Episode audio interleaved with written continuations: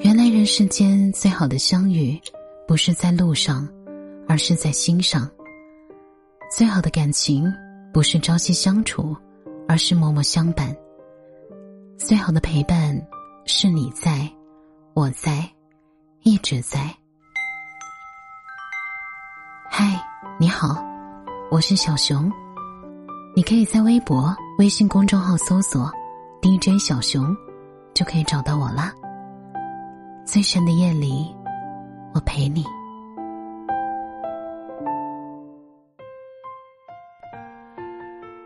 在经历分手之后，你有没有做过什么听上去会比较奇葩的事情呢？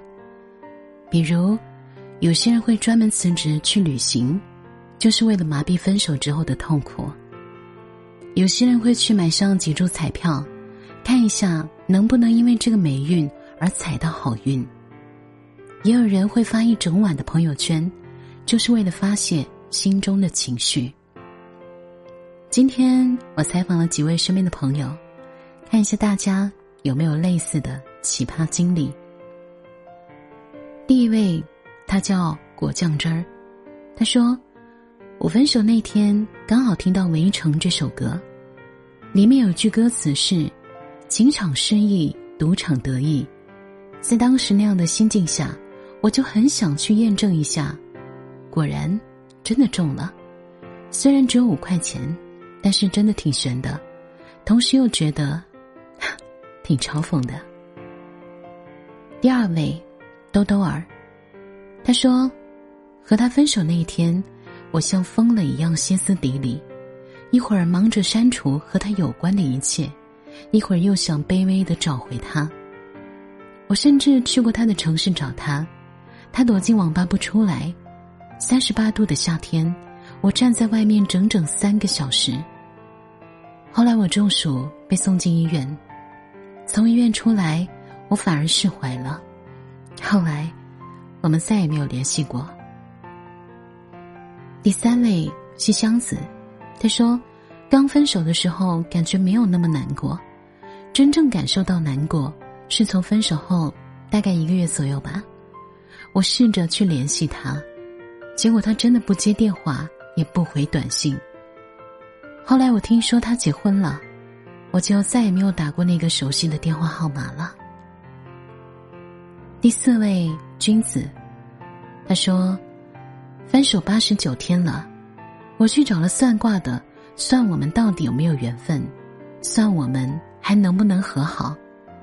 每天通过共同好友打探他的消息。悄悄的给他寄礼物，这种状态持续到了现在。第五位季风之，他说：“那大概就是傻傻的被骗了三万块钱。当时我疯狂的在网上找各种可以挽留的小技巧，然后就遇见了一位所谓的恋爱咨询师。他说，只要我听他的，就能在一个月之内帮我挽回感情。”前提是要缴纳三万的学费。我就像抓住了救命稻草，直接给他转了学费。结果他不是说我不听话，就是不理我。一个月后直接通知我，服务到期了。第六位，那谁的男朋友？他说，刷微博、逛知乎、刷抖音，但看到的都是失恋的故事。每每看到别人的失恋故事。就会跟着再伤感一次，有时候代入感太强，我会忍不住的想联系他，但好在，他每一次都不理我，让我彻底的死了心。第七位，明天，他说，为了引起他的注意力，发了一整晚的仅他可见的朋友圈。事实证明，不爱你的人，你发遗书都是没有用的。第八位信怡，他说每天刷新一百遍他的微信步数，靠他的步数来猜测他一天的动向。有时候他突然走了两万步，我就在想，他会不会是陪别的女孩子逛街去了，还是去晚了？他的步数越多，我就越难过。我总觉得他有了新的人。第九位古典，他说。我很擅长隐藏自己的情绪，分手之后，我的一切都照常。非要说一些什么的话，那大概就是在想他的时候，一遍遍的翻看曾经那些照片。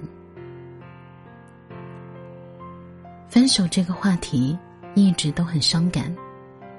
有时候我们会想不通，曾经那么相爱的两个人，为什么有朝一日会经历分别，甚至是一辈子再也难相见？